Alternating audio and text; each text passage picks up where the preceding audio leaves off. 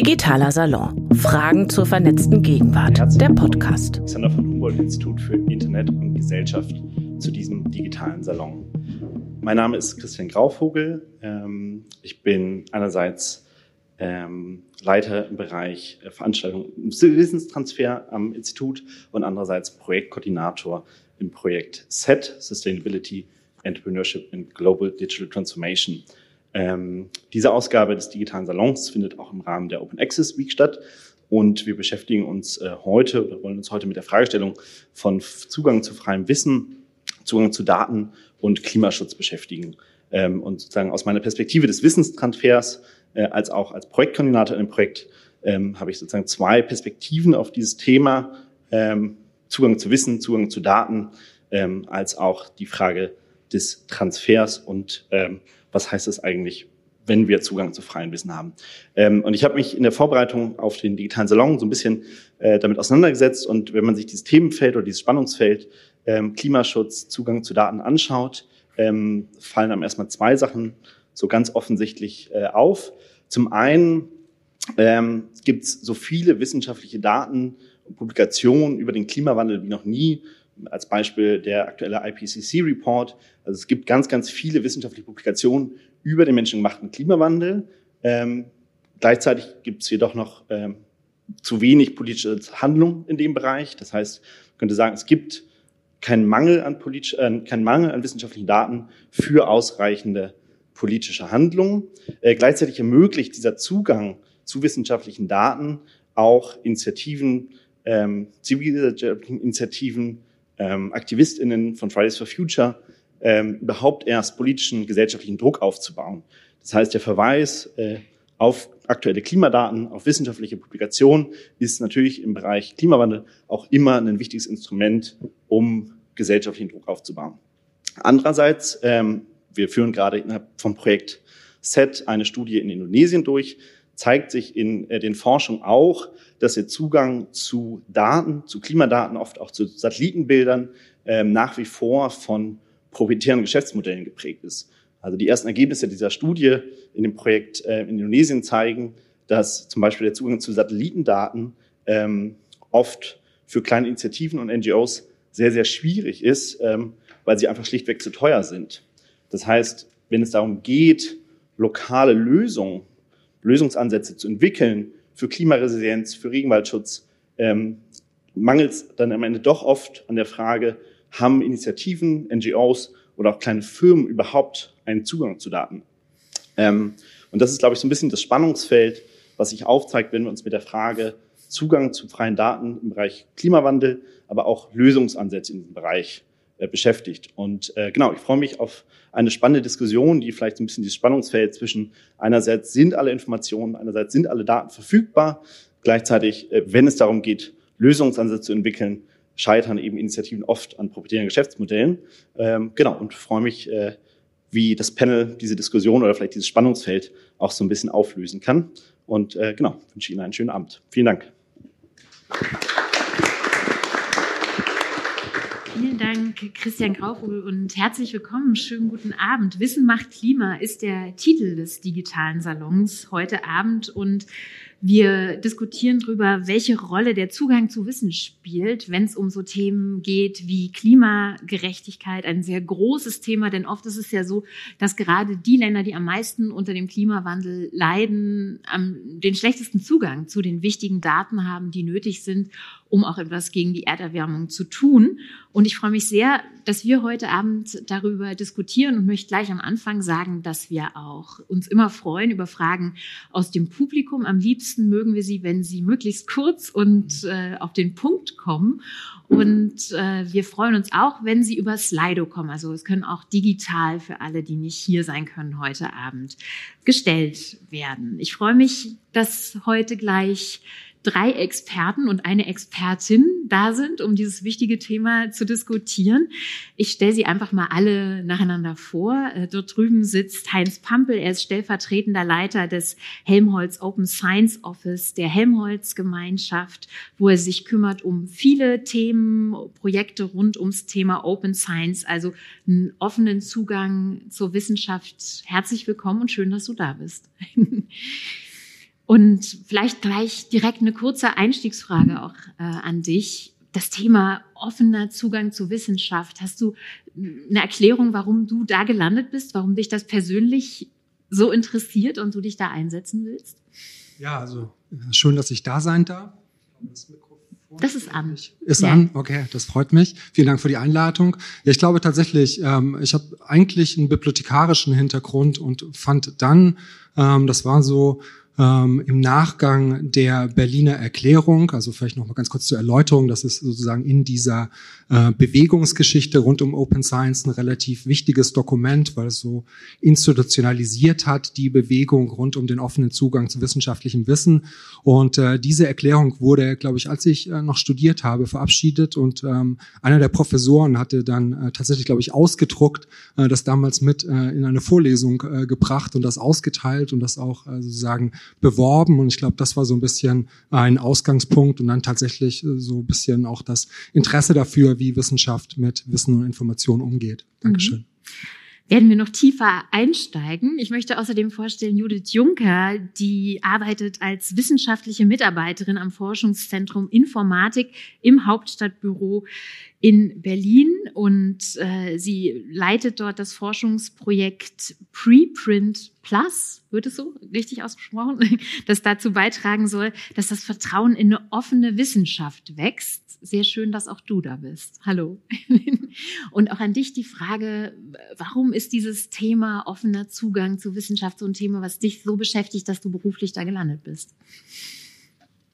Ja, also Dankeschön für die Debatenmoderation, Dankeschön äh, für die Einladung. Das ist ein Thema, das, glaube ich, gerade in Zeiten dieser großen Krisen, in denen wir leben, äh, immer relevanter geworden ist, gerade auch durch die äh, Corona-Pandemie. Im Projekt beschäftige ich mich mit Preprints, haben Preprints eine riesen Zustimmung bekommen. Es wurden neue Server gegründet und die Community um Preprints ist größer geworden. Und das war spannend zu sehen, gerade als äh, aus der Perspektive einer jungen Wissenschaftlerin, die darum bemüht ist, Zugang zu Wissen zu bekommen ist es ähm, mit Preprints ganz einfach, ähm, an dieses Wissen zu kommen, weil dort äh, keine Barrieren sind, dort gibt es keine Paywalls, die hinter irgendwelchen Verlagshäusern liegen, die wissenschaftlichen Artikel. Das ist das Schöne bei Preprints tatsächlich. Und ja, das ähm, macht es eben auch spannend für alle Länder, in denen eben der Zugang zu Wissen äh, relativ ja, schwierig zu äh, erleichtern ist, ähm, Zugang zu Wissen zu bekommen und eben auch zu Wissen in solchen Krisen, aha, das ist der Stand der Forschung, jetzt bin ich up to date oder ich habe die Möglichkeit, mich äh, auf den Stand der Forschung zu setzen und deswegen ist es ein Thema, was mich als junge Wissenschaftlerin da gereizt hat. Genau. Und vielleicht noch kurz als Nachtrag für alle, die sich noch fragen, Preprint, was ist das jetzt genau? Also das sind Vorabveröffentlichungen der Wissenschaft, die jetzt noch nicht bewertet und evaluiert sind. So könnte man es zusammenfassen. Oder hast du eine bessere Definition? Ja. Also da könnte ich jetzt tatsächlich ein paar Seiten referieren. Nein. ähm, Am ja, besten also, in einem Satz. tatsächlich sind äh, Veröffentlichungen, die in der Regel noch kein Peer Review erfahren haben, also wissenschaftliche Manuskripte, die man normalerweise bei einem klassischen Journal einreichen würde oder auf einer Konferenz und die man aber eben auf einen äh, Preprint-Server hochlädt und sozusagen allen zur Verfügung stellt. Alles klar, auch da werden wir noch tiefer einsteigen. Ich möchte jetzt aber erstmal unseren nächsten Gast vorstellen, nämlich Daniel Seitz. Er ist Medienpädagoge. Er hat Mediale Pfade gegründet in Berlin. Das ist ein Verein für Medienbildung, der bietet verschiedenste Projekte an, unter anderem auch zu Themen wie nachhaltige Entwicklung und Klimaschutz. Und ich sage auch zu dir, schön, dass du da bist. Vielen Dank für die Einladung. Wie, wieso ist es für dich so, dass so dieses Thema Zugang zu Wissen und auch ähm, ja, Medienkompetenz auch bei jungen Leuten sowas ist, was, was dich beschäftigt und wofür du dich einsetzt? Genau, also wir machen viel Bildung und das machen wir häufig mit öffentlichen Geldern und da vielleicht gleich ein Grundsatz, den ich da total wichtig finde, nämlich öffentliches Geld sollte immer zu öffentlichem Gut führen. Und was halt häufig nicht passiert, weil es halt irgendwelche Verwertungsinteressen gibt von Verlagen und so weiter. Ähm, und das halt immer zu Ungleichheit führt. Und da sprechen wir heute noch viel drüber. Bildungsgerechtigkeit ist schon auch ein wichtiges Thema in Deutschland, wo wir auch gar nicht so gut dastehen. Also es ist einfach sehr klar, dass die Bildungs also Bildungshistorien von Eltern äh, sich auf die Bildungshistorien von Kindern auswirken hm. und so weiter. Wir haben da wenig Bildungsdurchlässigkeit und deswegen war für uns schon immer klar, dass alles, was wir öffentlich gefördert bekommen, auch zu öffentlichen Materialien ähm, äh, veröffentlichen, um da eben Bildungsgerechtigkeit herzustellen. Und das ist ein Thema, das dich antreibt, all das zu machen. Sehr. Ja, ich freue mich außerdem, dass Marcel Brzezinski bei uns ist. Er ist hier sozusagen zu Hause. Er ist äh, Open Access Officer hier am Humboldt-Institut für Internet und Gesellschaft. Er forscht unter anderem zum Thema, wie der Zugang zu wissenschaftlicher Literatur und wissenschaftlichen Artikeln gerechter gestaltet werden kann, offener gestaltet werden kann. Ja, schön, dass du auch dabei bist heute Abend. Dankeschön. Woher kommt das bei dir, dieses Interesse für Open Access, für offene Wissenschaft auch? Mhm was soll man jetzt noch äh, groß sagen? Also da mhm. gab es ja schon viele Argumente und Gründe. Bei mir war das äh, vielleicht eine ganz emotionale Reaktion, glaube ich, im Studium. Ich war einfach ähm, immer an Zeitschriften interessiert, habe da auch mitgearbeitet und war irgendwann sehr verärgert, dass äh, die Geld kosten. Also mir hat das nicht eingeleuchtet. Ich vielleicht eingesehen, dass ich für meine Tageszeitung was bezahlen soll und vielleicht auch für mein Spiegel-Abo damals oder was auch immer man da liest. Aber warum jetzt für eine wissenschaftliche Zeitschrift eben gerade was was was gesagt wurde, wenn es aus öffentlichen öffentlichen Mitteln kommt, also wenn jetzt eben nicht äh, ein private wirtschaftliches Interesse dahinter steht, aus öffentlichen Mitteln, dann sollte es doch für alle verfügbar sein. Und das war für mich der Stein des Anstoßes, darüber nachzudenken, ob ähm, nicht auch wissenschaftliche Zeitschriften umsonst gehen, also umsonst für den Leser, umsonst für die Autorin und ähm, sozusagen das eine führte zum anderen und dann bin ich quasi heute jetzt hier äh, in, in dem Institut gelandet oder eben in den Forschungsprojekten, die ich auch in anderen Orten für umgesetzt habe. Wir werden ja heute den ganzen Abend hier jonglieren mit solchen Begriffen, Open Science, Open Access. Und deswegen fände ich es ganz gut, wenn wir mit den Bällen, mit denen wir jonglieren, wenn wir über die mal kurz am Anfang reden. Hat einer von euch eine gute Erklärung dazu? Was ist eigentlich Open Science? Ich glaube. Also ich kann es ja mal versuchen. Ja. Also, ähm, wir haben heute in Helmholtz, also ich arbeite für die Helmholtz-Gemeinschaft, ähm, heute unsere Helmholtz Open Science Policy äh, veröffentlicht. Das war ein langer Prozess in einer großen Wissenschaftsorganisation mit äh, über 40.000 MitarbeiterInnen. Ähm, und wir haben mit vielen Leuten gesprochen in der Gemeinschaft und ähm, sozusagen in dieser Policy ähm, das äh, definiert und äh, so einen Rahmen gefunden, wie wir dieses Thema ausfüllen wollen. Und ein ganz zentraler Punkt für uns ist, dass, dass man, glaube ich, Open Science tatsächlich als Kulturwandel begreifen muss in der Wissenschaft. Es geht darum, unsere wissenschaftlichen Publikationen, aber auch die Daten, die dahinter liegen, aber auch der Software-Code, der heute ja auch schon bei unseren Naturwissenschaften wissenschaftlich-medizinischen äh, Publikationen ganz oft äh, Teil der Publikation ist, das ähm, tatsächlich auf nachhaltigen Infrastrukturen dauerhaft für jeder Mann und jede Frau zugänglich zu machen. Das ist so ein bisschen die Definition, in die wir uns, ähm, in der wir uns äh, bewegen. Und ich glaube, gerade dieses Thema Kulturwandel zeigt es, dass es dann ganz viele Anknüpfungspunkte zu organisatorischen, technischen, aber auch sozialen Aspekten geht. Das heißt, es geht wirklich darum, nicht nur Forschungsergebnisse offen zugänglich zu machen, sondern auch alle Daten, die dahinter stecken. Das ist ein ganz springender Punkt, oder? Genau, das ist ein ganz zentraler Punkt und der ist gerade, ähm, weil wir hier über Klimawissenschaften sprechen, äh, ganz zentral.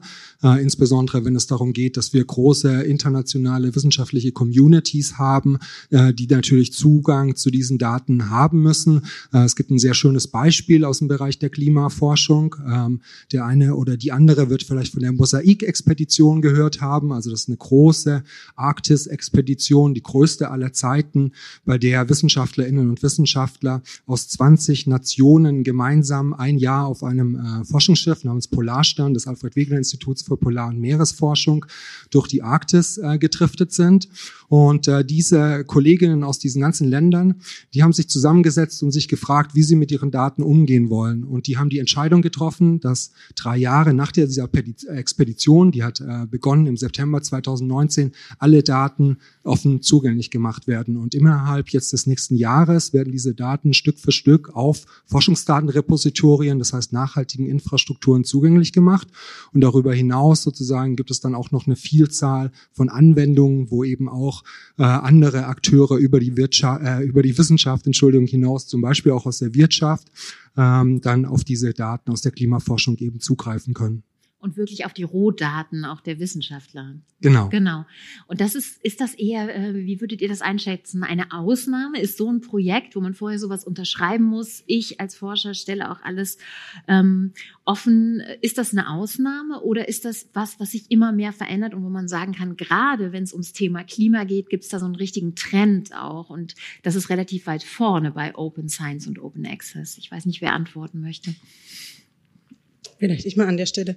Also man muss ja dazu sagen, dass es in den bisherigen Strukturen, äh, wie in der Wissenschaft publiziert wird, nämlich eben über Journals, über ähm, also große Verlagshäuser oder eben auch kleine Verlagshäuser, äh, über Zeitschriften, über Konferenzen, relativ schwierig ist, Zugang zu den Daten zu verschaffen, einfach vom Modell her. Man liest den Artikel und dann kommt es halt drauf an. Also wie, wie groß soll der Anhang werden, wenn man äh, Forschungsdaten hat, die einen, einen, gewissen Umfang haben, beziehungsweise eben auch, ähm, wie das Heinz schon gemeint hat, äh, Code zur Verfügung stellen möchte. Das mhm. ist gerade in der Informatik oder generell in Computer Science ein relativ großes Thema. Ähm, und dazu muss es halt Infrastrukturen geben, wo das Ganze zur Verfügung gestellt werden kann. Und da gibt es äh, Repositorien, also diese Datenbanken, die aber ähm, ja relativ verknüpft werden an der Stelle nicht mit den Journals, weil die stellen die prinzipiell nicht zwingend zur Verfügung, sondern eben mit offenen Wissenschaftsstrukturen wie, und jetzt komme ich wieder auf das Thema zurück, Preprints. Unter anderem gibt's äh, die Europäische Kommission, die einen, einen äh, Server gegründet hat unter, ähm, ja, unter Unterstützung von F1000, der heißt Zenodo. Und da kann man eben große Forschungsdaten zur Verfügung stellen. Und das war tatsächlich auch ein relativ bahnbrechender Moment, auch äh, besonders äh, in, in Zeiten der Pandemie Forschungsdaten aus der Medizin zur Verfügung mhm. zu stellen und dann auch den öffentlichen Zugang so zu erweitern, dass quasi jeder Mann, jede Frau äh, im wissenschaftlichen Umfeld oder auch nicht im wissenschaftlichen Umfeld Zugang zu diesen Daten hat, überprüfen kann, ist das, was in der Publikation steht, denn wirklich auch so nachvollziehbar. Das ist ja ein ganz wichtiger Punkt der Nachvollziehbarkeit in der Wissenschaft. Und der wird äh, damit erfüllt, dass es eben diese Repositorien gibt. Und da ist ein ganz wichtiger Punkt, die eben zu erhalten und die so äh, zur Verfügung zu stellen, dass sie wirklich für alle öffentlich zugänglich sind, dass das halt wirklich jeder Zugriff drauf hat. Aber da höre ich auch ein bisschen raus, dass Wissenschaft, die zugänglicher ist, ja am Ende auch besser wird, weil auch andere und mehr Leute einen kritischen Blick drauf werfen können, auf die Grundlagen der Ergebnisse. Ist das, ist das richtig? Ähm, Marcel vielleicht, ich weiß nicht. Ja, also vom Ansatz her stimmt es in jedem Fall. Nun ist es leider auch so, dass äh, Wissenschaft stellenweise, also die Wissenschaft gibt's ja eh nicht, aber das System, so ein bisschen, das dahinter steckt, auch sehr behäbig ist. Also mhm. nicht unbedingt immer die schnellste sozusagen, um auf Dinge zu reagieren. Und ich glaube, die Frage, ob es hier einen Trend gibt, Daten zu publizieren oder auch Dinge zugänglich zu machen, äh, sozusagen an Teilhabe und Inklusion wirklich mitzuarbeiten, mhm. auch global. Es geht ja auch nicht nur darum, dass sich das sozusagen, äh, dass irgendwas in Potsdam auch in Berlin zu, mhm. zur Verfügung steht, sondern eben um, um den Globus und auch entsprechend aufbereitet wird.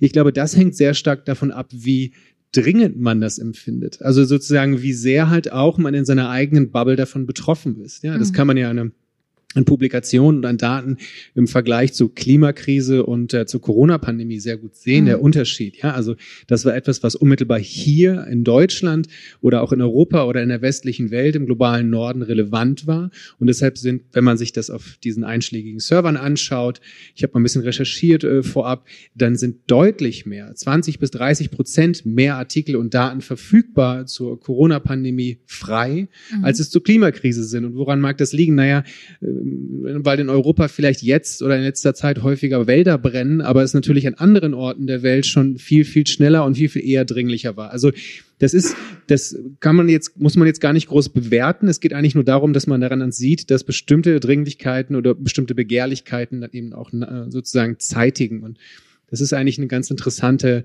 sozusagen, das ist eine Auffälligkeit ein Stück weit zumindest. Also ja und nein. Der Trend kommt, aber vielleicht oder hoffentlich nicht zu spät. Mhm. Du äh, selber hast ja viel damit zu tun, gerade wie ähm, Wissenschaft zugänglicher werden kann, auch so Thema Fachzeitschriften, das hast du ja schon angesprochen, dass es diese Paywalls gibt. Ich habe gelesen, dass es teilweise Unis gibt, die sich die Abos von bestimmten Magazinen gar nicht leisten können, weil die so teuer sind und dann nicht mal Artikel den Studenten ähm, zur Verfügung stellen können. Und wenn man sich vorstellt, ähm, selbst ja, wenn ich als als Privatperson oder als Person in einer Firma, die vielleicht irgendwas entwickeln will, einen Artikel haben möchte und irgendwo sitze in einem Land, wo es keine Bibliothek gibt, die sich dieses Abo leisten kann, ist natürlich der Zugang sehr, sehr schwer. Was hat sich da schon getan? Also, und wie, wie hoch sind diese Paywalls und diese Abopreise noch? Kannst du da vielleicht auch mal ein Beispiel nennen, um welche Summen es da geht? Also das, ähm, ich glaube, hm. vielleicht müsste Köter Heinz dazu was sagen. Ja. Aber äh, ähm, also die tatsächlichen Abopreise variieren natürlich stark davon, hm. wie also Angebot bestimmt die Nachfrage, hm. auch was für ein Verlagshaus das ist. Ich glaube, das Relevante oder das Interessante in dem Zusammenhang ist ja natürlich, dass sowohl die Forschung, aber als auch das sozusagen Wissen zu verteilen, darum geht es ja. Nichts mhm. anderes meint ja publizieren. Das ist mhm. einfach das System der Verteilung, dass das Geld kostet. Also es bestreitet auch keiner. Es ist eben nur die Frage, wer die Rechnung zahlt. Mhm. Und da kommen wir dann eben, dann kommen diese Fragen ins Spiel muss das die, der Leser machen, die Leserin über Abogebühren? Sind das AutorInnen, weil sozusagen sie möchten ja ihre Wissen verbreitet haben? Sind das dann die Einrichtungen etc.? Also da, da muss man schauen. Es gibt ganz unterschiedliche Rechenspiele, die wie gesagt sehr stark davon, äh, die ganz stark davon abhängen, äh, welcher Verlag das ist, in welchem sozusagen Zusammenhang das äh, publiziert wird oder auch nicht. Aber die Frage, die dabei bleibt, ist ja tatsächlich dann, ähm, muss es A immer so teuer sein? Und was passiert, wenn wir sozusagen bestimmte Dinge freischalten oder frei freikaufen. Und das ist, glaube ich, ähm, das finde ich halt in sozusagen etwas, was jetzt mehr und mehr diskutiert wird. Also die Frage, was passiert denn, wenn wir bestimmtes Wissen sozusagen freischalten und was passiert damit, wenn wir es in andere Regionen transferierbar machen? Ja, also das kann man ja auch wiederum als ein, eine Art und Weise der Wissensverbreitung oder der einseitigen Wissensverbreitung verstehen. Können wir vielleicht später nochmal drüber reden. Mhm. Aber das jetzt vielleicht kurz, ich kann jetzt keine Zahlen nennen. Mhm. Also.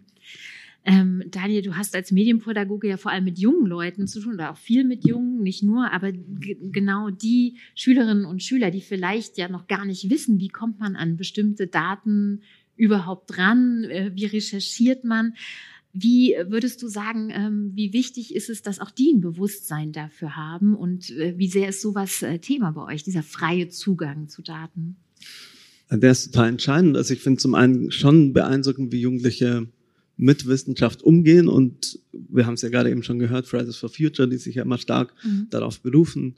IPCC-Berichte zum Beispiel wahrscheinlich besser als die meisten in der Gesellschaft auf dem Schirm haben. Mhm. Ähm, IPCC ja als total zentraler Bericht an die Politik, äh, wo wir gerade stehen. Ähm, und genau, wir versuchen schon, Jugendlichen da nochmal Instrumente an die Hand zu geben und natürlich irgendwie Einblicke zu geben. Ich kann vielleicht einfach aus einem Praxisprojekt berichten, ähm, Klimadatenschule, da geht es uns genau um das Verständnis. Also wir geben Jugendlichen Tools an die Hand, haben eine Plattform gebaut, auf der sie eigene Daten sammeln können an ihrer Schule zum Thema Bäume, zum Thema Papier, zum Thema Mobilität. Das heißt, aus ihrem eigenen Leben? Daten genau, sammeln? also was, Lebensweltbezug ist auch immer so ein ja. sehr relevantes Ding, um mit Jugendlichen zu arbeiten. Und wir alle wissen, wie Klima äh, und Klimakrise gerade einen sehr hohen Lebensweltbezug hat, aber wir versuchen sie eben an der Stelle zu empowern, selber Daten zu sammeln, also die als Open Data zu veröffentlichen und daraus Sie sammeln Politik zum Beispiel ihren eigenen Verbrauch äh, genau. an ihren eigenen CO2-Ausstoß oder genau und den an der Schule und mhm. den der SUVs, die mhm. die SchülerInnen an die Schule bringen und solche Dinge. Ja.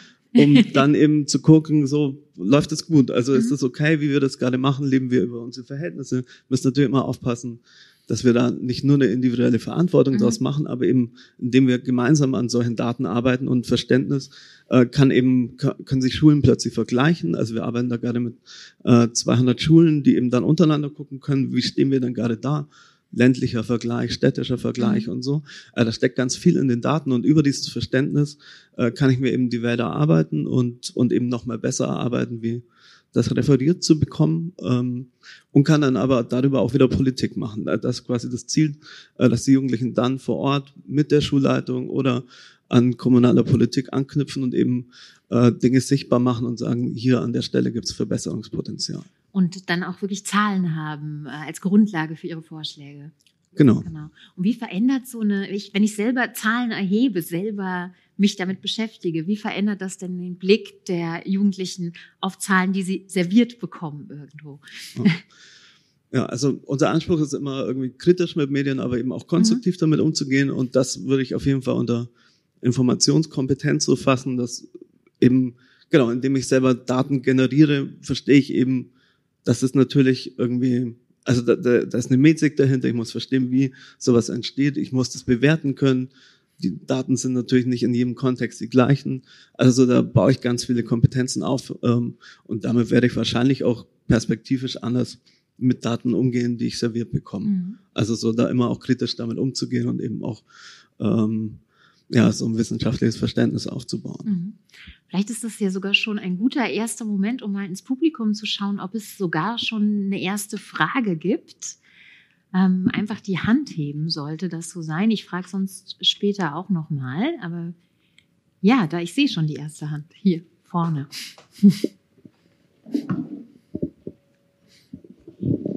Vielen Dank. Ähm, ich bin von meiner Ausbildung her äh, Jurist und als Jurist denkt man ja immer, wenn es ein Problem gibt, braucht man bestimmt ein neues Gesetz und dann finden wir eine Lösung. Wie, wie, wie schaut das denn aus äh, vom Meinungsstand her? Ist die Rechtslage das Problem oder gibt es faktische Hindernisse?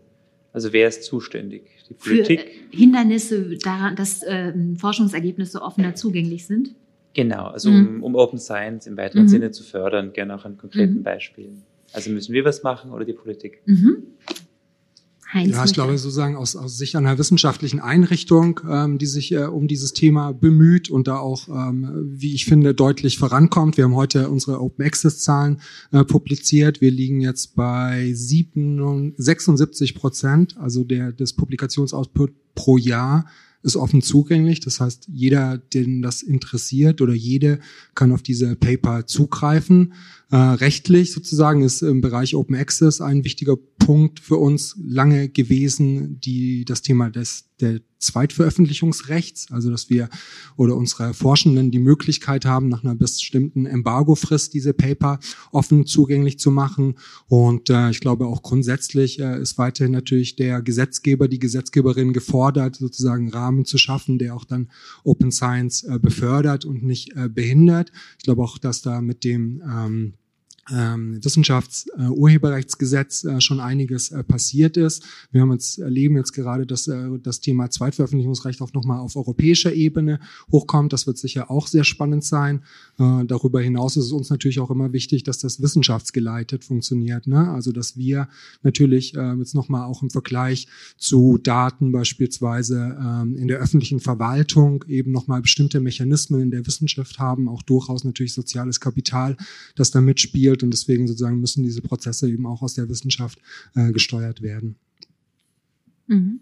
Möchte jemand noch was ergänzen, vielleicht? ähm, na, vielleicht schon nochmal systemisch. Also ich finde, ähm, wenn wir über Klimagerechtigkeit sprechen, müssen wir natürlich auch eine Kapitalismuskritik hier formulieren. Ähm, und das Systemische aus dem Wissenschaftsprinzip ist ja die Art, wie Reputation aufgebaut wird und dass Verlage Dinge veröffentlichen ähm, hinter Paywalls, ist ja nicht das Interesse von Wissenschaft an sich, das ist ja ungefähr das Gegenteil von dem, äh, was, was wir damit fördern wollen. Gemeinsames Wissen, gemeinsames Vorwärtskommen, Erkenntnisgewinn und so weiter. Und an der Stelle funktioniert halt Kapitalismus, wie er funktioniert und äh, schafft natürlich daraus Geschäftsmodelle zu generieren und ist gleichzeitig natürlich der Verursacher ähm, von äh, Klimakrise und Co. Insofern finde ich, muss man schon auch systemisch darauf gucken ähm, und das ist ein System und das heißt, das ist veränderbar. Ähm, und das, finde ich, muss halt einfach viel stärker nochmal in, in Fokus. Wir haben einfach keine Zeit, äh, all die Erkenntnisse, die wir haben, hinter Paywalls zu verstecken, die nicht zu teilen, äh, weiterhin äh, globale Ungerechtigkeiten aufzubauen und so weiter. Und insofern müssen wir, glaube ich, schon sehr viel deutlicher auch in der Kritik und in der Formulierung von unseren Ansprüchen einsteigen und können uns das nicht länger gefallen lassen, wie das gerade organisiert ist. Aber die Frage ist ja schon sozusagen, ob da ähm, die Wissenschaft sozusagen der richtige Empfänger ist jetzt dieser Botschaft. Ähm, es ist äh, aus meiner Erfahrung nach tatsächlich in den Klimawissenschaften oder in den naturwissenschaftlich geprägten Klimawissenschaften, wenn ich hier sagen, mit der Helmholtz-Brille darauf schaue, durchaus so, dass die Wissenschaftlerinnen und Wissenschaftler in dem Bereich ein sehr starkes äh, Gefühl dafür haben und auch wirklich äh, viel tun, dass wissenschaftliche Publikationen, aber auch die Daten zu diesem Thema äh, offen zugänglich sind sind ähm, und ähm, beispielsweise nochmal aus Helmholtz, es passiert in diesem Bereich äh, so wahnsinnig viel. Wir haben zum Beispiel auch, sagen nochmal, was das Thema Transfer in Gesellschaft und Wirtschaft angeht, betreiben wir eine Vielzahl von Monitoren, also zum Beispiel zum Thema Dürre. Sie können auf der Webseite des UFZ, das ist eines unseres Helmholtz-Zentrums, sich einen Dürre-Monitor anschauen. Da sieht sie jeden Tag sozusagen auch verständlich für die Allgemeinheit äh, Informationen zur Bodenfeuchte. Es gibt äh, Monitore zum Thema Wetter, bei denen äh, beispielsweise Landwirtinnen und Landwirte ähm, oder auch andere Personen sich informieren können, ähm, wie ähm, die ähm, ähm, wie sozusagen im Boden wie viel äh, Flüssigkeit äh, dort ist. Und das wird auch nochmal ähm, äh, simuliert für die nächsten neun Tage und ähnliches. Also die Wissenschaft macht sehr viel. Ich glaube, wir haben tatsächlich einen sogenannten Knowledge Action Gap und äh, den ähm, sozusagen ähm, äh, zu beseitigen, das ist Aufgabe der Politik. Mhm. Aber um das nochmal aufzugreifen, sowas wie diesen Dürremonitor, sowas gibt es dann für Deutschland, äh, weil es hier Institute gibt und dann kann der Landwirt sich das anschauen. Aber da fängt ja die globale Ungerechtigkeit schon an. Wahrscheinlich gibt es das nicht für ähm, alle afrikanischen Länder, stelle ich jetzt mal in den Raum. Ja, also es gibt aber durchaus zum Beispiel für Afrika auch äh, gute Beispiele. Es gibt ähm, zwei Projekte. Das eine nennt sich, ähm, jetzt muss ich kurz äh, überlegen, ob ich auf die ähm, Synonyme äh, oder Akronyme äh, komme. Ähm, aber äh, ich komme, glaube ich, nicht darauf. Aber es gibt tatsächlich sehr viele Kooperationsprojekte, wo tatsächlich jetzt zum Beispiel ähm, westafrikanische ForscherInnen mit deutschen ForscherInnen arbeiten ähm, und ähm, dann gemeinsam auch tatsächlich Monitorsysteme äh, bauen. Äh, es gibt ein sehr schönes Beispiel ähm, aus dem Bereich nochmal der Arktis. Das nennt sich Arctic Passion. Das ist ein Projekt, bei dem man ähm, Wissenschaftler aus äh, 20 Wissenschaftlern wissenschaftlichen Einrichtungen gemeinschaftlich mit äh, indogenen Bevölkerung in der Arktis äh, ein Beobachtungssystem äh, baut. Und da werden zum Beispiel natürlich Messdaten und so weiter, die aus ähm, unseren sozusagen äh, in, ähm, Maschinen herauskommen, ähm, verwendet, aber eben auch indogenes Wissen, ne? also Wissen sozusagen, was Betroffene, dem, dem Klimawandel betroffene äh, Bevölkerungsgruppen haben und das wird dann gemeinsam analysiert und daraus dann eben auch also die werden ähm, dann befragt, oder? Die werden nicht nur befragt, mhm. sondern man arbeitet da tatsächlich auf Augenhöhe äh, mhm. gemeinsam äh, zusammen und versucht mhm. eben auch so regionales Wissen ähm, mit äh, in die Klimaforschung da mit einzubringen. Und mhm. das passiert auf äh, ganz vielen äh, Ebenen und auch in vielen Ländern der Welt. Genau. Ähm, ich muss trotzdem dieses Wort Kapitalismus äh, nochmal aufgreifen, weil äh, es ist ja so, natürlich, wenn man denkt, gerade beim Thema Klimawandel, eigentlich müsste es im Interesse eines jeden Erdenbürgers und einer jeden Erdenbürgerin sein, dass alle diese Daten möglichst offen zugänglich sind, damit möglichst viele Menschen sie kennen und dementsprechend handeln und es nutzen, um die Erderwärmung, äh, soweit es geht, noch zu verhindern. Und dann kommt natürlich das Wort Kapitalismus dazwischen. Ist es dann so, aus eurer Perspektive, wir müssen erst den Kapitalismus abschaffen, bevor wir Open Access äh, zu den äh, Daten und zur Wissenschaft äh, herstellen können. Das wäre dann ja ein großer Weg. Wenn ich da nochmal ergänzen dürfte, das knüpft mhm. auch so ein bisschen an, an die gestellte Frage an. Mhm. Also ich glaube, die Verlagshäuser und die Paywalls, das ist eine Geschichte. Mhm. Und die andere Geschichte ist, wie geht die Wissenschaft damit um? Mhm. Weil das sind ja Produkte der Wissenschaft. Das ist äh, ja erarbeitetes Wissen, Daten. Warum geben wir die an große Verlagshäuser?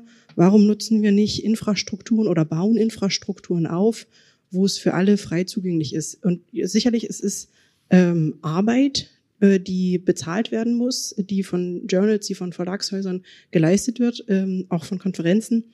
Ähm, und jetzt ist halt die Frage, wer bezahlt das? Das hatte ja Daniel auch schon mal, äh, das hatte ja auch äh, Marcel schon mal angebracht, glaube ich. Ähm, und da ist eindeutig äh, auch der Gesetzgeber gefragt, da sind äh, Fördermittelgeber gefragt.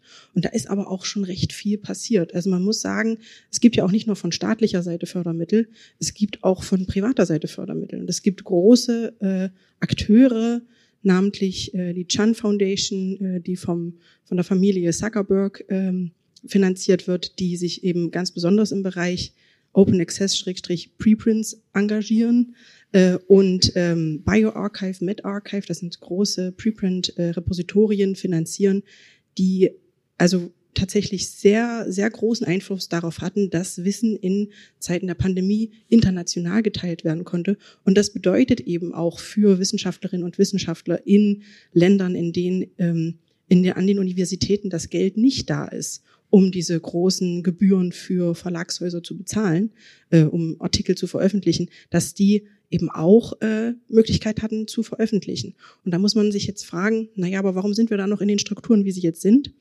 Und äh, das habe ich mich auch zu Beginn meines Projektes gefragt, warum braucht man denn alternative Strukturen zur Veröffentlichung? Was, was läuft denn schief? Und da muss man auch die Adresse an die Wissenschaft setzen, nämlich diesen Reputationszwang, also diesen Zwang dazu, ähm, in großen Journals zu veröffentlichen. Das untermauert ja auch das eigene Ansehen in der Wissenschaftswelt. Genau. Mhm. Also diese Anerkennung und ähm, das ist das eine, also das ist auch das, was äh, uns wieder gespiegelt wurde im Austausch mit verschiedenen Personen. Aber ich muss doch, wenn ich meine Karriere vorantreiben möchte, in den High-Ranking Journals veröffentlichen. Sonst werde ich doch gar nicht wahrgenommen, wenn ich mich irgendwo bewerbe. Und das sind gerade die, die besonders schwer zugänglich sind. Genau, und die auch mhm. besonders teuer sind mhm. tatsächlich. Mhm. Und wo tatsächlich überproportional äh, Personen aus äh, reicheren Ländern, also aus äh, Nordamerika, aus Europa, äh, mit Artikeln gesehen werden und veröffentlichen können. Ähm, und gleichzeitig muss man dann aber auch sagen, na ja, ähm, also Anerkennung ist das eine, aber bei wem wird es denn anerkannt? Und das ist wiederum dann bei Fördermittelgebern, die äh, Strukturen schaffen müssen, um mehr Akzeptanz für Open Access, um mehr Akzeptanz auch für Preprints zu schaffen, um zu sagen, okay, das ist jetzt ein Bewerber, der hat fantastische oder eine Bewerberin fantastische äh, Artikel veröffentlicht. Die haben eine große Öffentlichkeit erreicht, äh, und zwar in einem positiven Sinne, nicht in einem negativen.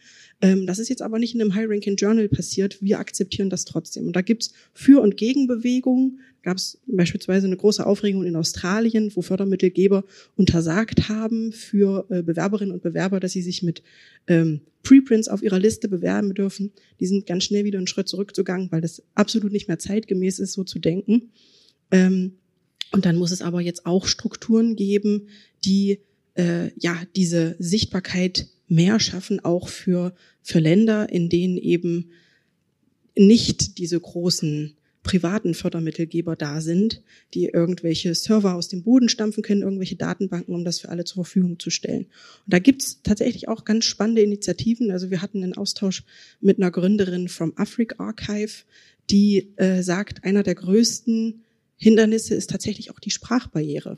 Genau, das ist ja auch der Punkt. Es wird ja nicht alles übersetzt mhm. in alle Sprachen. Mhm. Genau. Und das kostet ja auch sehr viel Geld. Genau, und das mhm. äh, schafft eben, also am, am meisten in den High-Ranking Journals sind eben tatsächlich äh, Native English Speakers vertreten, also Leute, die die Sprache sowieso schon beherrschen, wo der Artikel fantastisch klingt und dann eben auch noch Personen aus Ländern, äh, ja, die die reich sind, die sich das leisten können, diese hohen Summen zu bezahlen und die Personen, die eben nicht Native Speaker sind, die eben vielleicht sogar nur in der Lage sind, in ihrer, also nur in der Lage ist schon eine Menge überhaupt zu veröffentlichen, aber in der Lage sind, in ihrer eigenen Sprache zu veröffentlichen, denen fehlt halt völlig die Sichtbarkeit an der Stelle.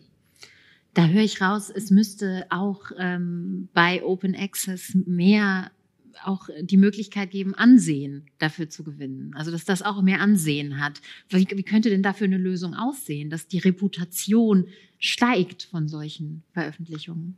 Also ich bin mir gar nicht so sicher, ob das tatsächlich noch sozusagen das äh, große Problem ist. Also Open Access würde ich sagen, da sind wir auf einem sehr guten Weg und es gibt äh, tatsächlich, glaube ich, in fast allen Wissenschaftsdisziplinen mittlerweile eine Vielzahl von hochgerankten Open Access Zeitschriften. Ich glaube, der wichtige Punkt tatsächlich ist nochmal so ein bisschen diese ähm, langfristige Entwicklung sich anzuschauen und da tatsächlich in den Disziplinen nochmal stärker Diskussionen zu führen, wie das wissenschaftliche Publikationswesen insgesamt äh, weiterentwickelt, kern, äh, entwickelt werden kann. Und da sind so Themen wie Preprints und äh, die Zukunft des wissenschaftlichen Publizierens natürlich äh, ganz zentral. Und da sind natürlich auch Diskussionen, die wir jetzt heute hier führen, um äh, Gerechtigkeit, um Inklusion und so weiter, natürlich wichtige Parameter, die da auch mit einfließen müssen. Aber ähm, ich habe schon das Gefühl, Gefühl, dass da viel passiert und dass wir da äh, an vielen Stellen auch schon auf einem äh, guten Weg sind. Ähm, ich glaube, so jetzt, wenn man sich die, die Zahlen nochmal bei Open Access anschaut, für Deutschland sind wir, glaube ich, momentan bei 60 Prozent, also des wissenschaftlichen Outputs ans Publikationen pro Jahr, der ähm, Open Access erscheint. Das heißt, wir haben noch ein bisschen äh, was vor. Es gibt äh, zumindest aus der Politik ähm, schon seit langem eine, ähm, eine Forderung, die schon äh, 2020 erhoben wurde, dass es 100 Prozent werden müssen. Und das heißt sozusagen, natürlich müssen wir auch auf Ebene nochmal der wissenschaftlichen Einrichtungen diesen äh, Weg weitergehen. Aber, äh, glaube ich, grundsätzlich äh, passiert da viel äh, bei den Themen äh, Forschungsdaten und Software haben wir noch andere Herausforderungen vor uns. Ich glaube, Marcel, du wolltest noch was sagen. Ja, vielleicht nur ähm, mhm. sozusagen so, so Mini-Recap, ein bisschen mhm. auf das, was, was ihr drei jetzt gerade gesagt habt, sozusagen, wo die, wo die Problemlagen sind, die Baustellen und dergleichen und dann vielleicht auf deine Anfangsfrage zurückzukommen, ob wir ähm, möglichst schnell den Kapitalismus abschaffen, um uns dann den anderen Problemen zu mhm. widmen. Also ich glaube, das ist gar nicht, es geht gar nicht darum, eine primäre Ursache zu identifizieren, sondern vielmehr diese Sachen laufen so parallel ab. Mhm. Und wenn wir über Gerechtigkeit sprechen, also Klimagerechtigkeit, dann meinen wir damit ja auch immer die Frage nach der Klimaungerechtigkeit, also eine Ungleichheit. Und gerade im Bereich Klima, aber auch im Bereich wissenschaftlichen Publizierens oder die damit verbundenen Aspekten sozusagen überlagern sich diese Ungleichheiten ja. Ne? Also es gibt ja unterschiedliche Formen, es wurde schon mal angesprochen, sowas wie Armut oder Klasse spielt eine Rolle, sozusagen wo, in welchem Land ich geboren bin, also diese Diskrepanz zwischen Nord und Süd, aber eben auch bestimmte andere Fragen, äh, die sozusagen damit reinspielen. Und wenn wir die sozusagen parallel uns anschauen, dann merken wir, dass selbstverständlich die Art und Weise, wie wir wirtschaften und produzieren in der westlichen westlichen Welt einen ganz großen Einfluss darauf hat, wie wir auch wissenschaftliches Wissen verteilen, aber sicherlich eben noch andere Fragen damit reinspielen. Also wo komme ich her, wo will ich hin, äh, sozusagen wie verhalte ich mich dazu, ähm, wie sehe ich aus und wie, wie sozusagen positioniere ich mich. Also das sind alles so Themen, die, glaube ich, in diesem diese diese Debatte um Klimaungerechtigkeit eine, eine große Rolle spielen und die wir natürlich äh, irgendwie versuchen müssen mitzudenken. Ähm, also das war nur so ein Mini Mini Nachtrag dazu, was ihr drei ganz toll ausgeführt habt ich finde. Aber wenn man vielleicht mal auf diese Ungerechtigkeit schauen will, ähm, diese, diese Ungerechtigkeit des Wissens, was äh, wäre denn so eine Lücke? Wo seht ihr ein Beispiel dafür, wo gerade in Sachen ähm, klimagerecht, wo, wo zurückgehaltene Daten dafür sorgen, äh, die Klimaungerechtigkeit zu verstärken, die ja sowieso schon da ist? Weil wir haben jetzt ganz viele Beispiele gehört, wo es schon gut läuft. Ähm, aber mich würde da auch mal genau diese Sichtweise interessieren. Wo gibt es denn Daten, wo man sagt, wir haben es in der Einführung schon gehört, zum Beispiel Satellitendaten in Indonesien, die dann nicht zugänglich sind? Gibt es da vielleicht andere Beispiele, wo man sagt, wenn die Daten einfach zugänglich wären, meine Güte, was könnte man dann für Schlüsse daraus ziehen und was könnte man verbessern? Also ich nur ganz kurz, wenn ich glaube, mhm. diese Daten ist, wenn wir, wenn wir jetzt wüssten, welche das wären, dann wären mhm. sie sozusagen nicht mehr so äh, nicht mehr so geheim mhm. und nicht mehr zurückgehalten. Aber du hattest eingangs gesagt, es müsste ja eigentlich jeder Mensch ein Interesse daran haben, dass mhm. das äh, bekannt wird. Das glaube ich nicht. Ich glaube nicht, dass jeder Mensch ein Interesse daran hat, äh, dass Wissen gleich verteilt ist, äh, weil nicht jeder Mensch ein unmittelbares Interesse daran hat, dass beispielsweise Klimaziele äh, erfüllt werden. Es gibt Menschen mit unterschiedlichen Interessen, die auch wiederum unterschiedliche wirtschaftliche oder nationale Interessen vertreten. Und die verhalten sicherlich Daten zurück oder die tun ihr Möglichstes, um die Menschen, die den Einfluss haben, um Daten zurückzuhalten, dahingehend zu drängen oder zu pushen. Wir müssen jetzt hier keine, keine Fingerzeigerei betreiben. Dazu fehlt mir auch die Fachkenntnis mhm. tatsächlich für den Bereich Klima. Aber ich glaube nicht, dass alle ein Interesse daran haben. Ich meinte wirklich, dass alle es müssten, weil sie alle genau. auf dieser Erde leben und genau, gerne noch lange leben wollen. Ja, das ist eben genau, eben genau genau der Punkt sozusagen. Ja. Da, da, da liegt, glaube ich, sozusagen der, äh, das, ist, das sind diese Dunkelstellen. Ja, also mhm. wenn wir uns zum Beispiel sowas wie Mineralölwirtschaft anschauen, mhm. äh, die, die Dinge, die damit, generell die Energiewirtschaft, der Energiesektor, da prallen natürlich unterschiedliche Welten aufeinander die auch mit Sicherheit ganz unterschiedliche Interessen im Bereich Klimaforschung und mhm. Klimaverfügbarkeitsdaten haben. Mhm. Daniel, du hattest auch noch das Mikro gezückt. Genau, also ich so ein Referenzrahmen wäre auf jeden Fall die SDGs, also die gemeinsamen Nachhaltigkeitsentwicklungsziele, ähm, wo sich ja sehr viele Nationen vereinbart haben, geme gemeinsam Ziele zu erreichen. Keine Armut global bis 2030. Völlig unvorstellbar, das zu erreichen, mhm. auch wenn das natürlich ein wahnsinnig wichtiges Ziel ist, ähm, sind wir sehr weit davon entfernt. Und dazu gibt es auch ein Reporting aus allen Ländern, das aber gut funktionieren könnte, wenn alle Länder sich verständigt hätten, wie sie reporten und vor allem, welche Ziele sie erreichen wollen. Das wäre ein super Referenzrahmen, um global zu gucken, wo muss was passieren. Aber es passiert eben äh, erstens eh zu wenig, aber auch zu wenig an Daten, die überprüfbar machen, was tun die Länder überhaupt. Mhm. Ähm, und so gibt es schon einige äh, Green Deal und es gibt so viele politische Rahmensetzungen gerade, die total wichtig und richtig sind, aber es gibt oft das fehlende Reporting. Wir haben das jetzt auf Deutschland äh, bezogen, zum Beispiel vom Verkehrsministerium, das einfach äh, seine Sektorziele nicht einhält. Mhm. Das wären alles solche Daten, die überprüfbar machen würden, äh, ob wir überhaupt Fortschritte machen und uns an das halten, was wir, was wir gesetzlich vereinbart haben. Also wir sprechen ja nicht mal davon, da, da, dass wir, dass wir keine Fortschritte machen, sondern wir halten uns nicht mal an die selbst vereinbarten Ziele. Und mhm. dafür wären Daten super hilfreich, um das klarer zu kriegen. Also ich glaube, da gibt es schon einiges, äh, wo wir deutlich weiterkommen können. Ja, ich glaube, ich muss da noch mal ein bisschen die Lanze für die Klimaforschung ähm, äh, brechen, äh, weil ich tatsächlich ähm, der Meinung bin, dass wir dieses Problem im Bereich der Klimaforschung sozusagen nicht nicht in einem besonderen großen Rahmen haben. Also wenn man sich noch mal vergegenwärtigt, das äh, Beispiel wohl genannt, die IPCC-Berichte, ähm, wo in einem sehr großen Aufwand ähm, wissenschaftliches Assessment betrieben wird, ähm, wo ähm, Hunderte von ForscherInnen Tausende von Seiten schreiben, gegenseitig äh, begutachten, externe Expertinnen mit einbezogen werden, ähm, wo beispielsweise, und das ist tatsächlich nochmal sehr interessant, wenn man sich das anschaut, in den IPCC-Berichten sind die Daten hinter jeder Abbildung offen zugänglich. Die sind mit einem sogenannten Digital Object Identifier adressierbar.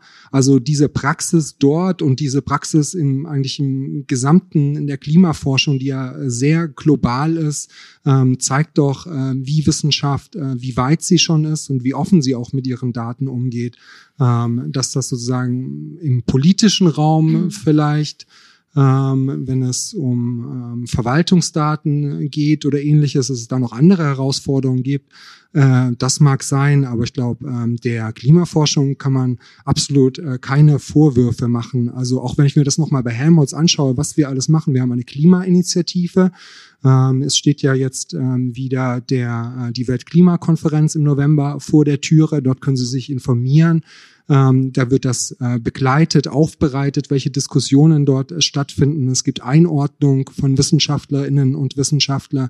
Es gibt das Deutsche Klimakonsortium, in dem alle äh, wissenschaftlichen Einrichtungen in diesem Bereich äh, arbeiten und durchaus auch reflektieren ihren Umgang mit Daten. Ähm, wir haben diese Monitorsysteme, die ich beschrieben habe. Es gibt äh, mittlerweile auch im Bereich äh, der Anpassung tatsächlich vielfältige Aktivitäten. Es gibt das Deutsche Klima Service Center das auch äh, an einem Helmholtz-Zentrum äh, betrieben wird, wo zum Beispiel sich die Wirtschaft äh, informieren kann über Klimaanpassungen. Dort gibt es einen digitalen äh, Bundesländer-Check, bei dem man vergleichen kann, sozusagen bestimmte Klimaauswirkungen auf Bundesländerebene und ähnliches. Also der Transfer findet ganz viel statt. Ähm, dann auch noch mal ein Thema, das wir so ein bisschen angerissen haben, das ist der Transfer ähm, in die ähm, in die Ausbildung, also in Helmholtz äh, ein Riesenthema. Ähm, es werden äh, die Jüngsten äh, schon ähm, an das Thema herangeführt und ähnliches. Ähm, es gibt Online-Kurse zum Thema Klimawandel. Es gibt ähm, MOOCs, äh, die sich äh, damit äh, auseinanderfassen, äh, wie modelliert wird. Und das wird äh, mit Mathematikausbildung äh, zusammengebracht. Also ähm, ich bin da immer wieder äh, beeindruckt und auch begeistert sozusagen, wie viel die Wissenschaft da tatsächlich in diesem Bereich liefert. Ähm, die Frage ist ja aber immer, wie viel dieser Zahlen, dieser ganzen tollen Sachen, wie, wie viel Veränderung erwächst daraus? Ja, die auch? Veränderung muss die Politik bringen. Genau. Das ist ja bei dem Thema, äh, genau. denke ich, äh, Genau, ja. die Veränderung muss die Politik bringen. Und da habe ich einen ganz interessanten Punkt, weil äh, tatsächlich morgen erscheint äh, das neue Buch von äh, Greta Thunberg, dieses Klimabuch. Und die hat ja jetzt gerade überall schon Interviews gegeben und da gab es ja auch schon vorab Veröffentlichungen. Da habe ich ein ganz interessantes Zitat gefunden. Würden politische Führungskräfte tatsächlich das Ziel verfolgen, etwas gegen die Klimakrise zu unternehmen, wäre ihr erster Schritt doch sicher, genaue Zahlen zu unseren tatsächlichen Emissionen zu sammeln um sich einen vollständigen Überblick über das Problem zu verschaffen und davon ausgehend nach echten Lösungen zu suchen. Das hat jedoch keiner der Regierungschefs der Welt getan oder auch nur vorgeschlagen. Da steckt ja auch der Vorwurf drin, äh, dass es ähm, ja auch ein politisches Interesse geben könnte, dass diese ganzen Zahlen vielleicht gar nicht so einer breiten Öffentlichkeit bekannt sind, weil man dann sehen würde, dass gar nicht genug getan wird. Äh, was sagt ihr zu diesem Vorwurf? Wer möchte da reagieren? Also ich kann da nur noch mal sagen, mhm. IPCC, alle Daten sind zugänglich, das kann jedermann lesen. Ähm, sagen jetzt momentan ist der sechste ähm, äh, Bericht äh, in Arbeit. Äh, jede Person, die das interessiert, kann darauf zugreifen. Es gibt interaktiven Atlas mhm. jetzt auch äh, für den ähm, äh, Band 1, ähm, wo man sich das noch mal schön visualisieren kann. Also dieser Transfer wird auch geliefert. Ähm, ich bin da tatsächlich klar der Meinung, dass die Politik liefern muss und dass die Wissenschaft sozusagen wissenschaftsbasierte Fakten äh, seit Jahren liefert. Ähm, und das äh, ist alles äh, zu einem großen Teil offen zugänglich. Mhm. Genau. M möchte jemand aus dem Publikum äh, noch reagieren? Ja? Vielleicht auch nochmal anschließend äh, sozusagen an das, was du gesagt hast, diesen äh, Knowledge-Action-Gap, äh, würde ich mich sozusagen anschließen.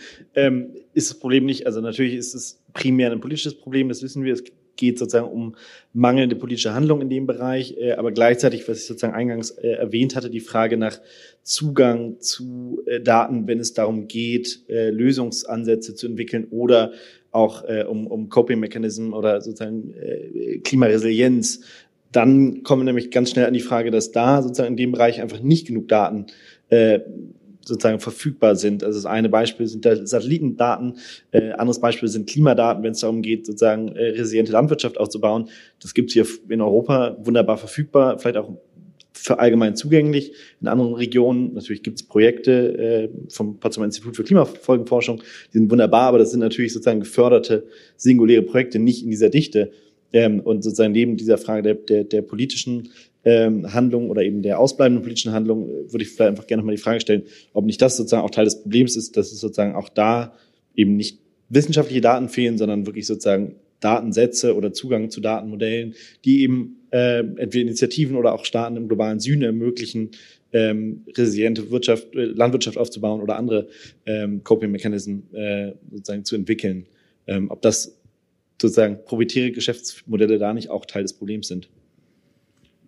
Möchte jemand von euch reagieren auf die also ich kann ja nur noch mal darauf hinweisen, dass äh, sozusagen wahnsinnig viel passiert. Ich habe das so ein bisschen für Helmholtz ähm, äh, geschildert, aber auch wenn man andere Wissenschaftsinstitutionen äh, anschaut, also die NASA zum Beispiel arbeitet momentan in einem fünf äh, Schwerpunktprogramm unter dem ähm, Stichwort Transform to Open Science auch an diesen Themen.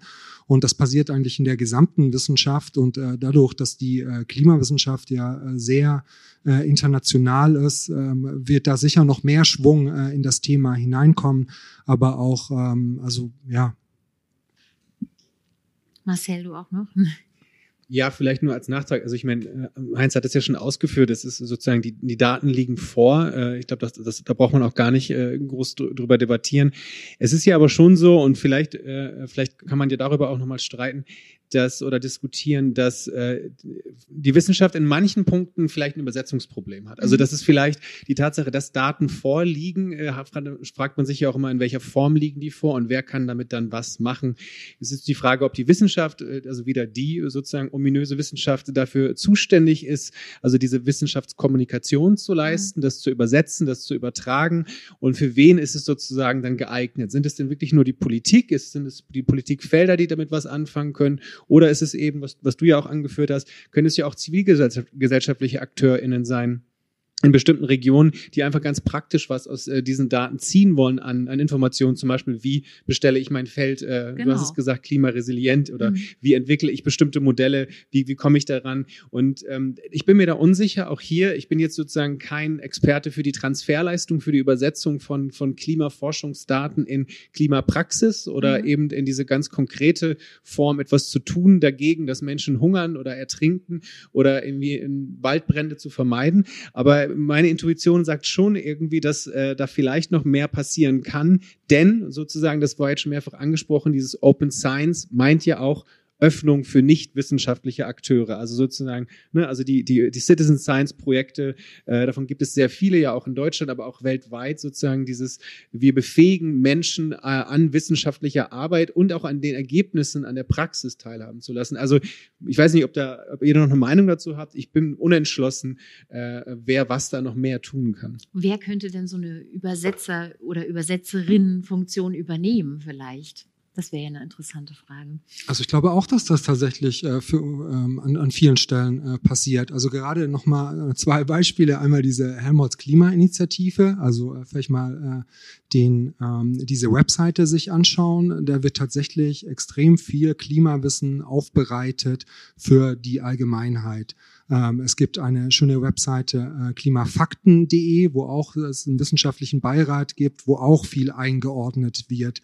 Es gibt wirklich eine Vielzahl an Dashboards auch für die Wirtschaft, äh, für Politiker, für Stadtplaner und ähnliches äh, in, in diesem Bereich. Ich glaube, das Wissen ist da und ähm, auch wenn ich mich wiederhole, ich sehe da tatsächlich äh, die Politik äh, gefordert. Ähm, und auch die Wissenschaft, sozusagen die Politikberatung findet ja auch in einem großen äh, Stil äh, statt. Äh, was fehlt, ist tatsächlich äh, äh, politisches Handeln. Sorry. Genau, aber da wären wir genau bei dieser Schnittstelle oder dieser Vermittlung. Wie, wie könnte das, äh, wie könnte von der die Klimadaten, die vielleicht nicht jeder Politiker oder jede Politikerin versteht, wie könnten die vielleicht übersetzt werden oder besser transferiert werden? Äh, genau. Gibt es dazu Ideen, wie das passieren könnte? Glaube, die Wissenschaftlerinnen und Wissenschaftler schreiben doch, sie schreiben schon Bücher, sie mhm. gehen in Talkshows, mhm. sie machen Podcasts, sie machen Politikberatung, gehen in Gremien und ähnliches, äh, sind bei Anhörungen.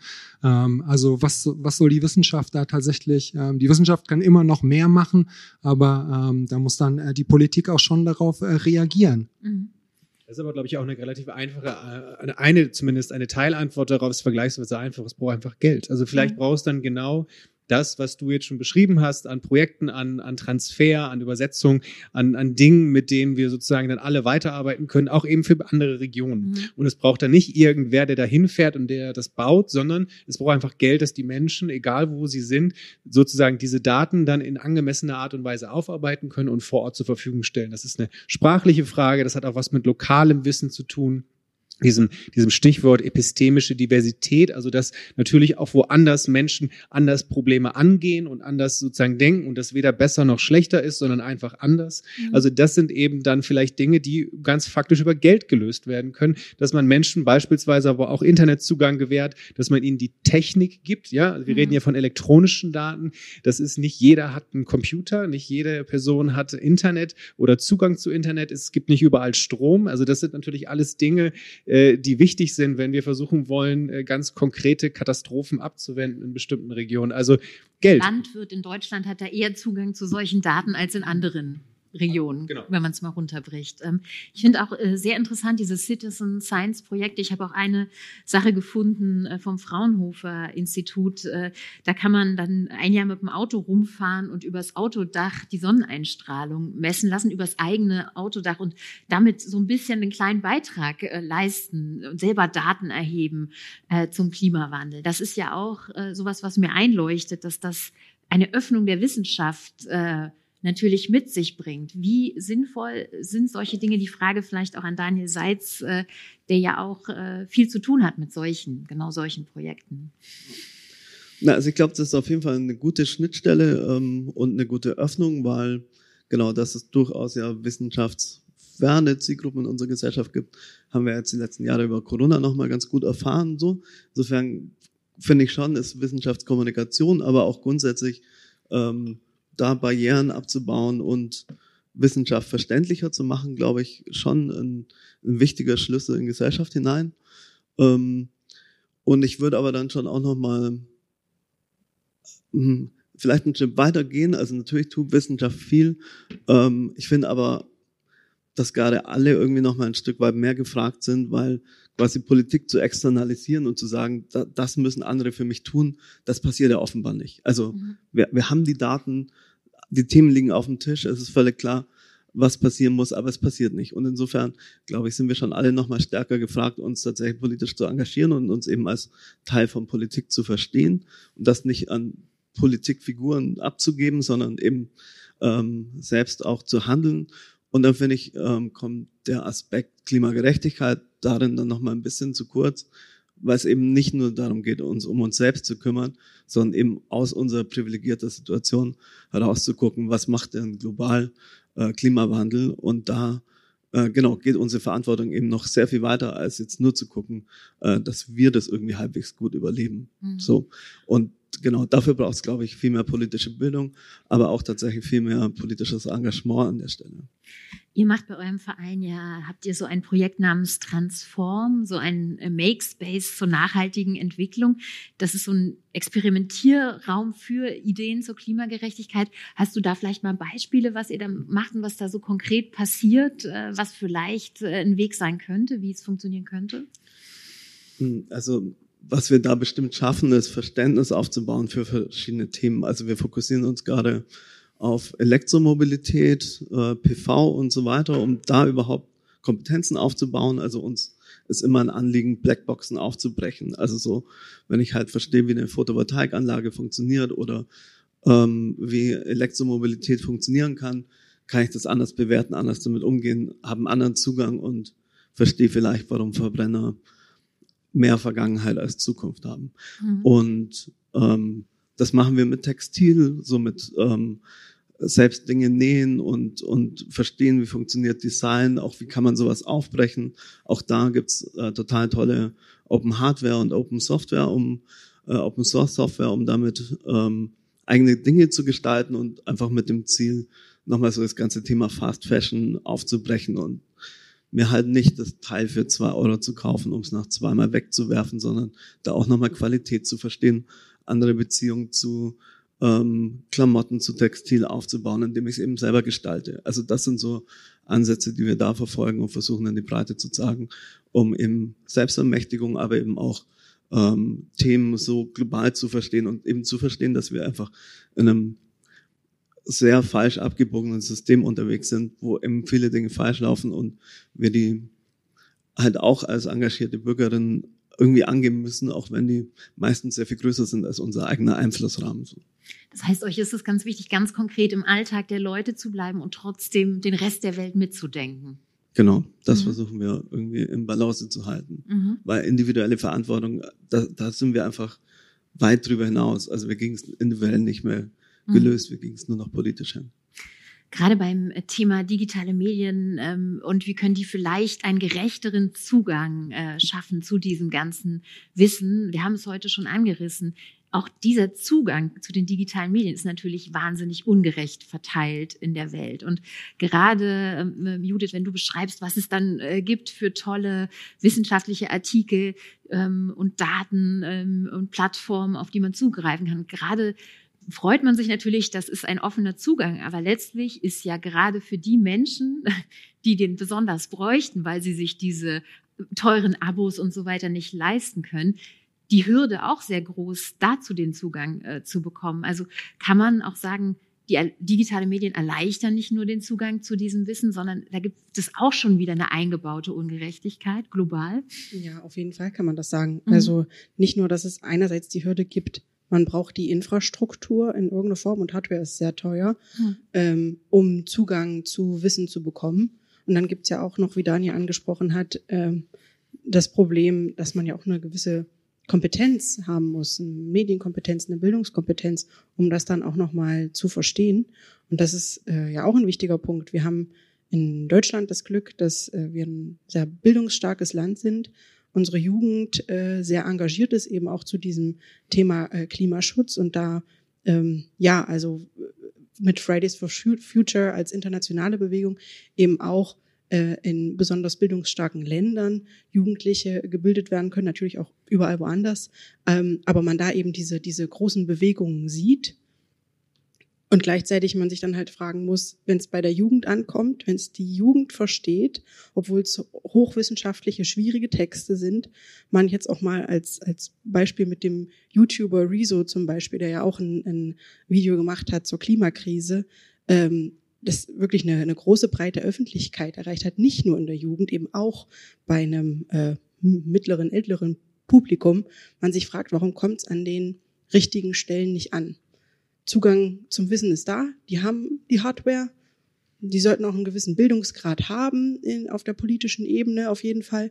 Äh, also woran hakt? Und da muss man ja auch sagen, das hat Daniel auch schon angesprochen, es gibt also einerseits diese, ich sag mal, Macht- äh, oder marktschwache Lobby der Leute, die sich im Klimaschutz aktiv engagieren und auf der anderen Seite dann aber eher die Lobby, die eben dagegen schießt, die äh, gegen äh, oder alternative Wissenschaft betreibt, sagen wir mhm. an, an der Stelle so. Und äh, ja. Und ja auch mit Zahlen operiert. Und da gehört ja auch eine gewisse Kompetenz dazu, die Zahlen einzuordnen. Genau, genau. Mhm. Und das ist auch so ein bisschen ähm, die Kritik, die kommt, wenn man über, über Open Science oder über offene Wissenschaft generell spricht, es bringt ja auch diese Leute auf den Plan. Also auch diese Leute agieren ja in irgendeiner Form mit, mit einer gewissen Form von Pseudowissenschaft. Mhm. Ähm, und Menschen glauben das. Und Menschen denken, das ist jetzt aber wahnsinnig toll. Ich habe hier Professor oder Professorin so und so und die sagt aber das und das. Ähm, und die Realität sieht aber eigentlich anders aus. Also das ist auch so eine Gefahr, die man an der Stelle mitdenken muss. Und die Lösung dahingehend ist Bildung, Medienbildung ganz stark. Das sollte vielleicht, also unsere Jugend äh, sollte das auch schon in Schulen ganz früh erfahren, eben auch Wissenschaftsbildung. Ähm, gerade bei, bei im Bereich äh, Preprints, da hatte ich ja eingangs gesagt, keine, keine wissenschaftliche Begutachtung findet in vielen Stellen statt, sondern das wird halt erstmal veröffentlicht, ohne äh, dass da wer anders drauf geguckt hat. Und die Leute in der breiten Öffentlichkeit, also nicht nur Wissenschaftlerinnen und Wissenschaftler, äh, die müssen das auch verstehen können, wenn sie diese äh, Berichte lesen wollen. Also sie müssen halt auch eine gewisse Bildungskompetenz, eine gewisse Medienkompetenz haben. Und da muss man sagen, das ist das dass ähm, der Trend in der jetzigen Zeit, den ich sehe, der da viel weiter aufbricht, ist, dass diese Bubblen, die es so gibt, die Wissenschaftsbubble, die politische Bubble äh, und eben die äh, ja, bürgerliche Bubble oder die, ja, die, die zivilgesellschaftliche Bubble, sage ich vielmehr, dass die aufbricht. Eben damit, dass es Initiativen gibt äh, wie äh, Open Science, Open Access, wie Preprints und dass viel mehr Leute den Zugang haben und auch äh, den Wunsch haben, das zu verstehen. Mhm. Und das muss halt aber jetzt auch auf politischer Ebene ankommen, die ja schon, äh, also intrinsisch diesen Zugang schon haben und jetzt das halt auch nochmal umsetzen müssten. Das ist vielleicht auch nochmal ein guter Moment, um die Diskussion zu öffnen. Gibt es vielleicht noch Fragen hier im Publikum? Ja, da ist noch eine.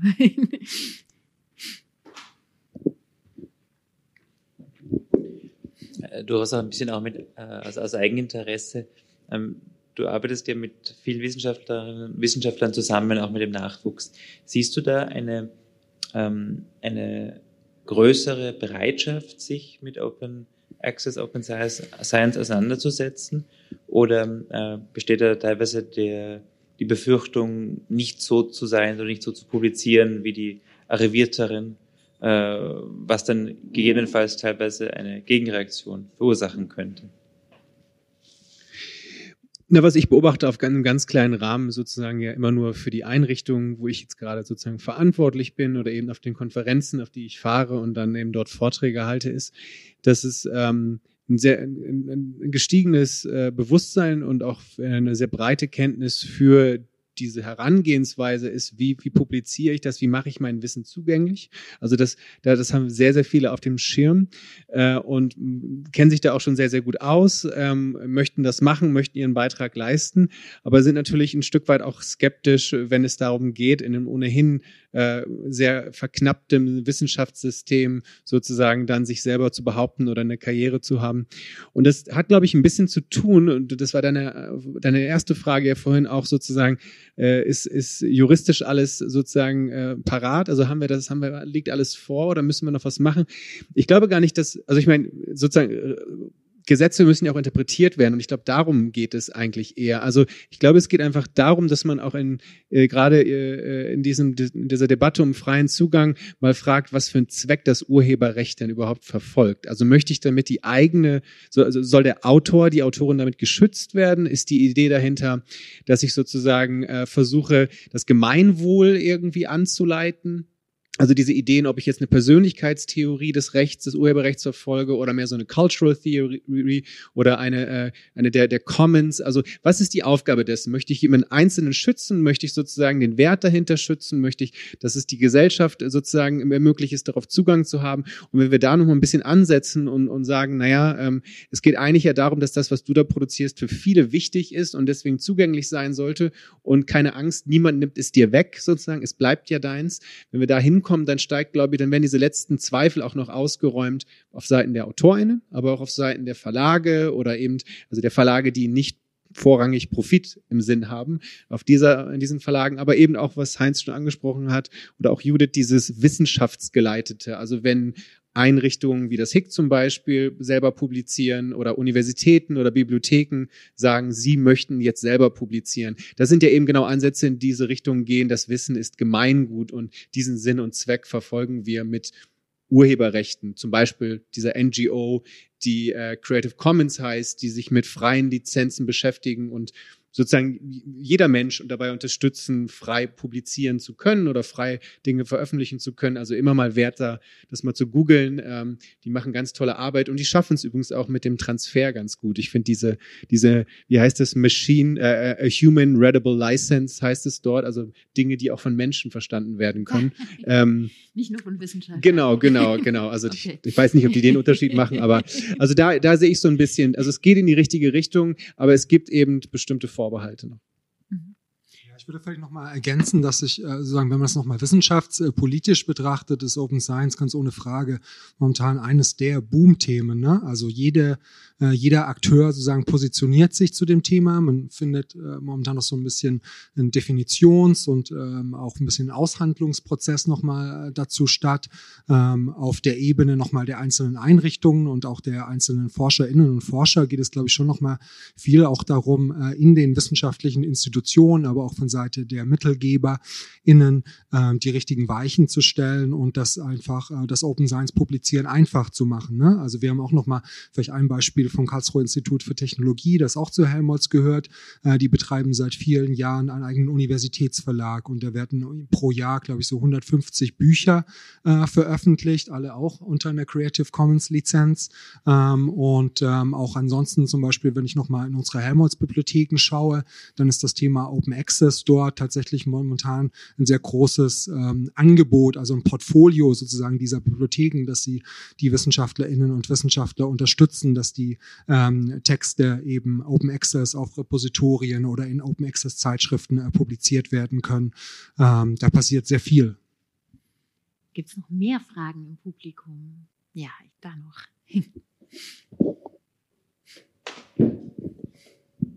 Danke. Ja, vielleicht nochmal die Frage ist, ähm, sozusagen, ist eigentlich ähm, Open Science, ist das sozusagen weit genug gedacht, wenn man sich nur die Wissenschaft anschaut, gerade in Bezug auf den Klimawandel, von wegen, wer hat eigentlich die relevanten Daten? Also müssen wir vielleicht Open, beim Open Science Begriff auch immer mehr jetzt auch an Konzerne denken, große Plattformen und dergleichen. Ihr habt es schon berührt, aber es würde mich interessieren, nochmal eure Meinung dazu, von wegen, reicht es, wenn wir Wissenschaftler unsere Daten zur Verfügung stellen? Oder brauchen wir vielleicht sogar mehr politischen Druck auf Plattformen und dergleichen Akteure? Danke. Wer von euch wird gerne antworten? Ich kann vielleicht hm? einsteigen. Also finde ich total, tatsächlich kann man vielleicht sowas wie Informationsfreiheitsgesetz an der Stelle benennen, also die Verpflichtung, dass staatliches Handeln transparent wird und dass es im Moment stark von Bürgern angefragt, BürgerInnen angefragt werden kann, ähm, aber eigentlich die Perspektive irgendwann, dass es automatisch äh, veröffentlicht werden muss. Und da gibt es eben so Plattformen wie Frag den Staat, wo man eben als Bürger in äh, quasi das einfordern kann und eben Informationen über staatliches Handeln sich erschließen kann und darüber natürlich politisch Druck machen kann, aber eben auch überhaupt erstmal als Bürger in Verständnis aufbauen kann. Und das finde ich schon ein sehr gutes Beispiel zur Ermächtigung von BürgerInnen und dann aber auch quasi so ein, also ich finde es wahnsinnig ermächtigend, das Portal. Also das macht mir einfach nochmal deutlich, ich als Bürger in, in der Gesellschaft habe ein Recht und ich kann es gegenüber dem Staat einfordern. Und es gibt dann ein nettes Schwesterprojekt, verklagt den Staat, äh, das eben dann quasi nochmal deutlich macht, wenn dieses Recht nicht eingefordert wird, mhm. dann kann ich das auch einfordern. Und das hilft mir schon, eine ganz andere Bürgerinnenperspektive in der Gesellschaft einzunehmen, die eben quasi darauf basiert, dass wir vereinbarte Rechte haben. So. Und das finde ich ist ein sehr gutes Beispiel für genau den Punkt und das sollten wir viel mehr stellen. Also Transparenzgesetze natürlich auch gegenüber Konzernen und so weiter. Also ich glaube, das lässt sich an vielen Stellen erweitern und na, also da glaube ich, ähm, um an vorhin anzuschließen, da ist glaube ich für Juristen und Juristinnen viel zu tun, äh, nämlich genau diese ganzen Lücken zu schließen, um immer wieder ähm, quasi dieses Versteckspiel zu machen, wo Konzerne dann immer wieder eigentlich sinnvollen Vorgaben ausweichen. Judith, du willst noch was ergänzen? Um daran nochmal anzuknüpfen, Juristinnen und Juristen haben da viel zu tun. Ähm, also als anwendungsnahe Forschungseinrichtung, an, der ich arbeite, treffen wir das ja immer wieder, dass wir eben auch mit äh, der Industrie zusammenarbeiten und in Forschungsprojekten eben beispielsweise zum Thema künstliche Intelligenz es darum geht, Forschungsdaten miteinander zu teilen. Das kann dann auch gut und gerne mal etliche Monate oder auch, auch mal länger dauern, um überhaupt äh, den rechtlichen Prozess abgeschlossen zu haben, dass die Unternehmen Daten miteinander teilen. Also da ist tatsächlich der Aspekt der Unternehmen, ich möchte meine Daten nicht rausgeben aus Wettbewerbsgründen, aus anderen Gründen. Datenschutz wird da eher genutzt in dem Sinne, um eben die Teilung zu verhindern. Ähm, dass das so eine ganz große Barriere ist im, im Wirtschaftskontext für den Standort Deutschland, kann ich an der Stelle sagen. Da sind ganz viele Bemühungen von staatlicher Seite tatsächlich, um mehr Vernetzungen zu schaffen, um eben auch ähm, ja, Projekte bundeseinheitlicher zu denken, um nicht nur die Unternehmen irgendwie teilweise regional, teilweise eben äh, branchenbedingt äh, miteinander zu vernetzen. Aber da ist gerade auch im, im Mittelstand, aber eben auch bei den Großkonzernen noch die ziemliche Blockade im Kopf, was es bedeutet, Daten miteinander zu teilen. Und äh, ja, also da sind die Hemmnisse noch sehr, sehr hoch, muss man sagen. Dann bleibt uns, da wir schon am Ende des digitalen Salons heute sind, äh, nur die Hoffnung, dass das möglichst schnell geht, dass es einen Kulturwandel gibt, dass der voranschreitet, weil die äh, Klimaerwärmung wird nicht darauf warten. Und äh, es ist gut, wenn alle Daten natürlich geteilt werden, die vielleicht dazu beitragen können, dass die Erderwärmung ein Stück weit aufgehalten werden kann. Welche Rolle der Zugang zu Wissen spielt, wenn es um große Themen geht wie Klimagerechtigkeit, über all das haben wir heute Abend hier diskutiert im digitalen Salon des Humboldt-Institut für Internet und Gesellschaft. Und ich sage ein ganz großes Dankeschön ans Publikum, auch für alle Fragen. Und ich sage ein großes Dankeschön hier auch an äh, alle auf dem Podium, an Heinz Pampel, an Judith Juncker, an Daniel Seitz und Marcel, Marcel Wresinski. Und ich wünsche allen noch einen schönen Abend und sehr guten Zugang immer zu allen wichtigen Daten.